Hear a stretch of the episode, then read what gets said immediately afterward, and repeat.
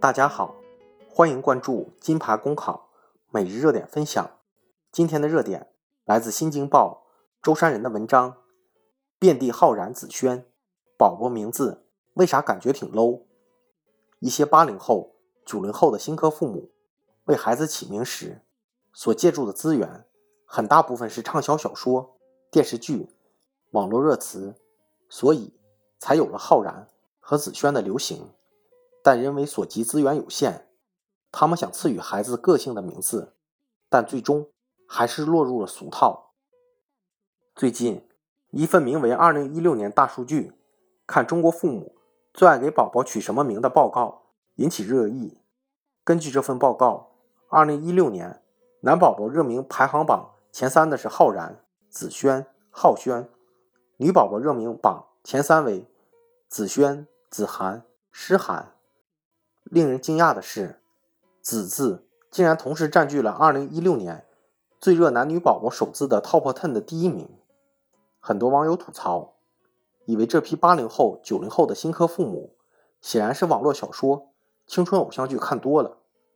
一些专家学者更是偷心疾首，以为长此以往，五华文化消亡云云。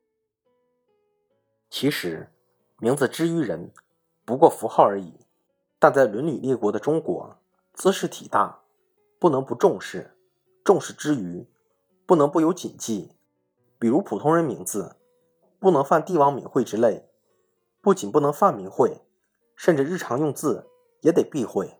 李世民登基后，官方民间文书，但凡用名字者，皆改为人字。佛菩萨也不漏过。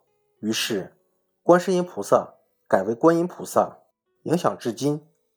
这种帝王名字必会给国家和民间书写带来极大的不便，于是从明代开始，帝王子孙名字大抵取生僻字，或干脆造字，尽量避免对书写的干扰。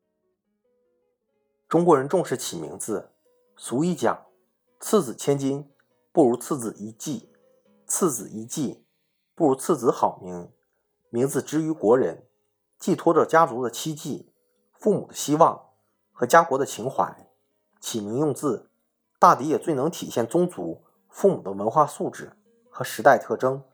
近代以来，内忧外患频发，家国情怀之于传统更加浓重，所以承志、祥宇之类的名字风行。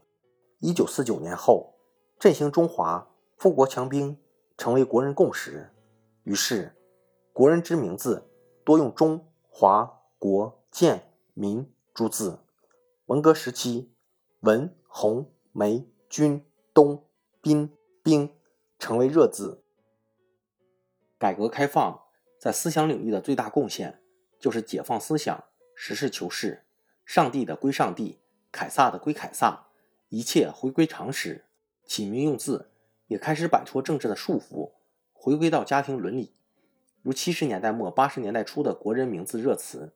女性多用颜、露、蒙、微、倪、雷等女性特征明晰且文雅别致的字词，男性则多用伟、海、波、飞、雨、风、威等具有雄性的特征且大气的名字。当然，这种大气中多少还含有一些国家情怀的。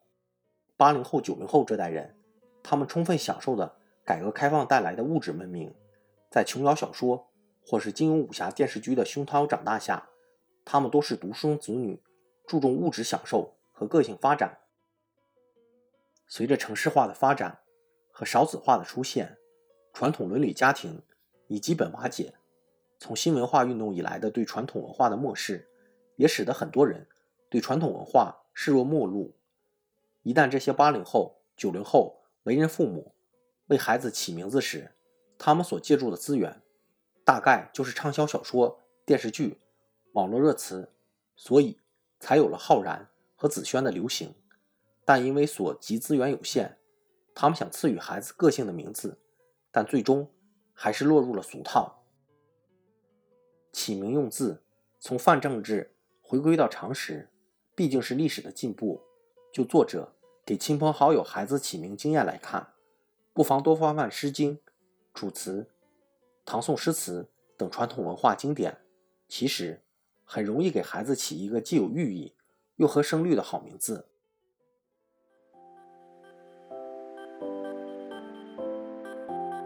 公考路上你不孤单，金牌公考与你相伴。金牌公考是一个由在职公务员组成的公益性公考经验分享平台。近期，我们新上线了公考面试新专辑。如果你在准备参加面试，欢迎你随时进入播客主页关注收听，同时也可以关注金牌公考微信公众号，接收我们每天最新鲜的节目推送，随时与我们交流互动。